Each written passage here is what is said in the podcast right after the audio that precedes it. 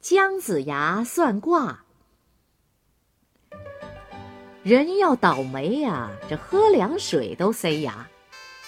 就说姜子牙吧，下山之后，在殷都朝歌城卖面，面被狂风刮飞；卖肉呢，赔了个老底儿朝天。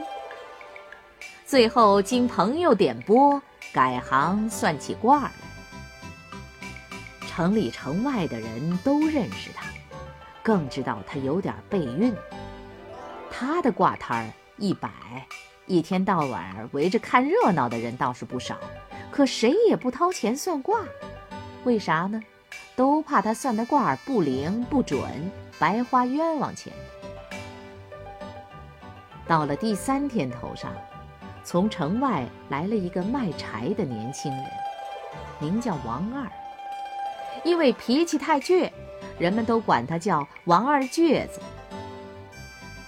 他见姜子牙算卦，倔劲儿又上来了，把担子一撂，对姜子牙说：“给我算算，今天我这担柴能不能卖出去？能卖多少钱？”一看王二倔子要算卦，大伙呼的一下围上了，都想看看姜子牙的笑话。姜子牙一看生意来了，眼光从王二倔子身上、脸上扫了几眼，然后闭上眼睛，掐着手指头算了一番。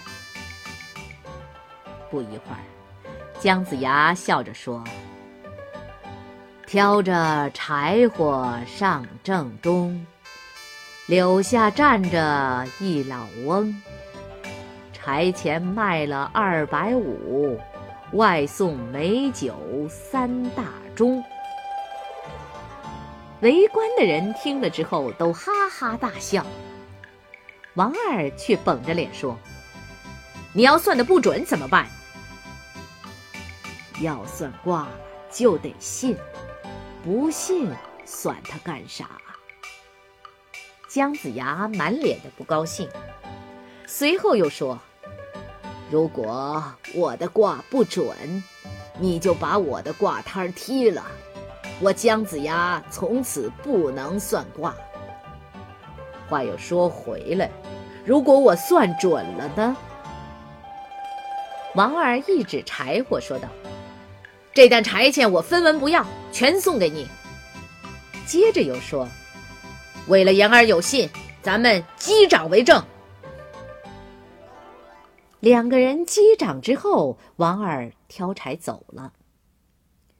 王二倔子的雅号算是起对了，脾气就是一个倔，他偏不往东走，一个劲儿的往西行，一边走一边还吆喝：“卖柴喽，卖柴喽！”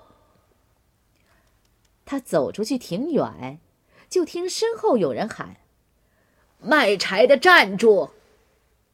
他回头一看，一个白胡子老头从院里跑出来，站在门前的柳树下，正向他招手。见王二停下了，老头说：“快把柴挑回来，我全买了。”王二往回这么一走，立即想起姜子牙的话：“我往回走，这不是正东吗？”那老头不在门口，不在路中，偏偏站在柳树下面。想到这儿，心里一惊，吐出了四个字儿：“这回要糟。”没办法，柴往回挑。老头问：“小伙子，多少钱一担呢？”按实价应该是二百五十文。可是他的倔劲儿一上来。告诉老头一担二百文，心里说：“价钱不对，也不算你算的准。”老头没有还价，笑着说：“我这是到朋友家串门儿，听你卖柴火，就跑出来了。我的家在东边，给我把柴送到家里去吧。”王二只好挑起柴，跟着老头往东走。一袋烟的功夫，老头的家就到了。他叫王二把柴放到院里，自己进屋去取钱。王二一见老头院里又脏又乱，发起了善心，把东西好好的摆放摆放，又拿起扫帚扫了一遍，院子变得干干净净、整整齐齐。老头一见，高兴的不得了，拍了拍王二的肩膀说：“好小伙子，真勤快！这二百文是柴钱。”这五十文是你挑柴的脚力钱。我闺女明天要出嫁，还要请你喝杯喜酒。说完，进屋取来一壶酒和一个大酒盅，老头倒一盅，王二喝一盅。等倒满第三盅的时候，酒壶里的酒正好没了。王二三杯酒下肚，谢过老头。拿着钱走了。要说这王二倔归倔，心眼儿挺实。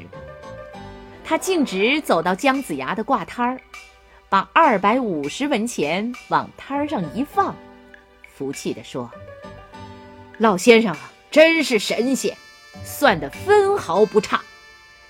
君子一言，驷马难追，这担柴火钱就是您的了。”